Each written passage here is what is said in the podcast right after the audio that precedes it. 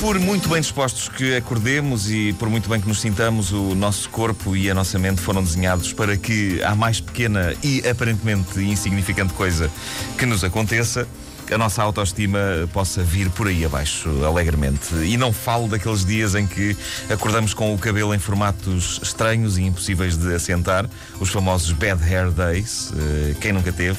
Já tiveste bad hair days? Eu tenho sempre. Vives num bad hair day, é verdade. Uh, mas não, não é isso. Nos, nos últimos três dias eu tenho vivido uma luta absolutamente titânica. Parece que é. Todos os anos há um, uma, uma sex... há ali um, um, três dias por ano em que isto me acontece. Uh, eu vivo uma luta titânica durante três dias seguidos contra uma das entidades mais sinistras do corpo humano, que é o pelo traiçoeiro do nariz. Aí está. Como é que funcionam os pelos do nariz?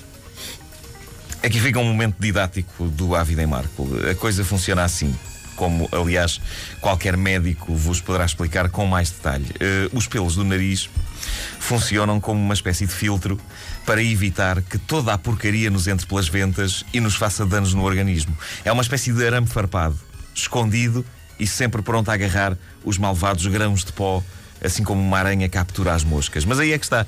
Como eu disse, era suposto este arame farpado do organismo estar escondido. E a verdade é que a maior parte do tempo ele está de facto escondido. Mas uh, o que eu acho que se passa dentro uh, das nossas ventas é o seguinte diálogo entre pelos do nariz que eu passo a interpretar de seguida.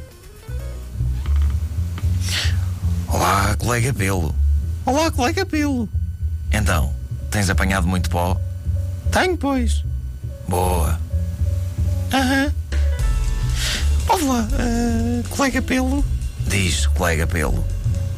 Nunca tem que ir isto sobre se a vida é só isto. Só isto? mas achas pouco? Uh, capturar grãos de pó? Levar banhos de ranho? Sim, mas, ó, oh, colega Pelo, tu nunca quiseste saber o que há lá fora. Lá fora?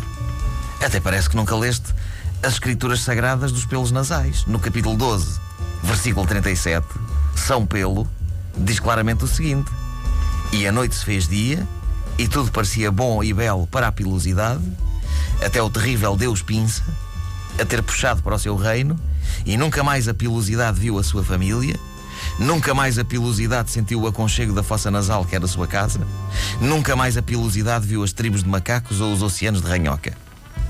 É pá, eu sou um pelo ateu, o que é que queres? Eu sou um pelo ateu. Eu nunca acredito nessa conversa.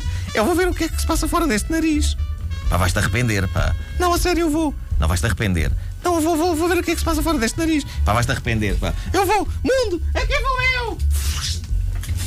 E pronto, e é isto. Eh, é quanto basta para que um dia a gente acorde e tenha um negro pelo a sair da venta. Raras são as pessoas que nos dizem cara a cara que temos um pelo de fora do nariz. Convém estar ciente disso. Ah, Tens um pelo uh, uh, fora do nariz, Marco? Pois é o meu terceiro dia uh, anual em que isso acontece.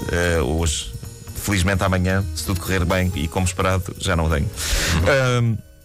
Mas há um pudor que impede os outros eh, de nos dizerem que temos um negro encaracolado e rijo pelo a sair pela venta. Uh, que pessoas nos vão dar essa informação? Eu falo por mim só, a minha mulher é que me diz: eh, tens um pelo a sair da venta esquerda. Mais ninguém. Eu ontem estava aqui com um pelo de fora do nariz e ninguém nesta estação de rádio foi capaz de me dizer: Marco, tens um pelo de fora da venta. Ninguém me disse nada. A não ser tu, tu és, tu és como um irmão para mim, uh, Fernando. Por acaso, uh, tens um pelo realmente muito saliente, Marco, fora do nariz. Eu bem sei, eu bem sei. A minha mulher presta-me essa informação nas piores alturas. Uh, aqui há tempos foi dentro de um centro comercial cheio de gente. Eu estava feliz e contente, relaxado, calmo, e ela diz-me: Tens um pelo a sair da venta esquerda. E eu fico em estado de choque e ela completa. E já o tens, vai para três dias. Três dias. Lá está. A quantidade de pessoas com quem eu falei nestes três dias. A quantidade de pessoas com os olhos postos não nos meus olhos, mas no meu nariz. Agora que eu penso nisso, eu bem me parecia que as pessoas olhavam para mim de maneira estranha, mas eu julgava que por acaso nesses três dias tinha falado só com pessoas estrábicas, mas não. Elas estavam de olhos postos no pelo que me saía ameaçador do nariz. Uh, depois da minha mulher me ter dito isto, eu entrei numa espécie de pânico. Eu que me sentia tão relaxado, tão autoconfiante, comecei logo a trocar as pernas, a tropeçar em, em coisas, a esbarrar contra pessoas. Foi o fim. Uh, pior ainda porque no meio de um centro comercial eu não tinha com que arrancar o pelo. O que é que se faz numa situação dessas? É nojento, mas uh, eu vou ter de o dizer, porque foi o que eu fiz. Numa situação destas, tenta-se desesperadamente meter o pelo para dentro usando toda uma variedade de técnicas. Uma delas é fungar, fungar, na esperança que o teimoso do pelo seja sugado para o interior da venta, ir lá com os dedos tentando acamá-lo no interior, sendo que para quem está a ver de fora ainda é pior, porque passamos a ideia de que estamos a catar macacos do nariz como se não houvesse amanhã, ou então um misto destas duas coisas, que é fungar e empurrar com os dedos ao mesmo tempo.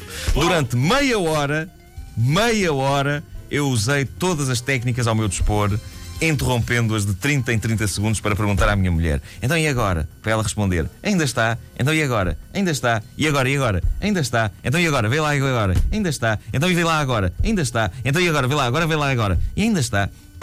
Pior ainda, de cada vez que eu mexia a coisa parecia que piorava. Em vez de estar uh, simplesmente pendurado para baixo, o pelo estava agora claramente agarrado à parede exterior do nariz como um gancho dos infernos, lutando pela própria vida, recusando ser arrancado por mim. O que, de certa maneira, eu até achei comovente e bonito da parte do pelo. Eu pensei que aquele pelo ainda poderia eventualmente vender os direitos da sua história ao Hollywood e haver um dia um grande blockbuster completo com cantiga lamechas de Celine Dion e tudo sobre o drama do pelo.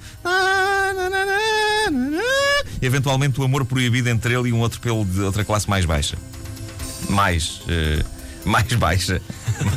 um pelo mais. Bom, ok, é, é, claro que assim que eu cheguei a casa foi o fim do pelo, não é? Cortei-o, ele tombou no lavatório, morto, perplexo. Eu consegui ver-lhe uma expressão perplexa no seu fino rosto de pelo negro, rijo e encaracolado. E era claramente a expressão de quem diz: Mas eu só queria conhecer o mundo. Deitei-lhe um último olhar e abri a torneira. Adeus, ou vai-te embora. Entretanto, uh, Noites depois eu sonhei que o fantasma do pelo uh, nasal voltava para me matar. Mas foi um sonho curto, porque uh, não sei se já viram o fantasma, o fantasma de um pelo, mas aquilo é ridículo, parece um pirilampo. Uh, é igual a um pelo normal, só que é encaracolado e voa. Portanto, mata-se facilmente à palmada, tipo um mosquito.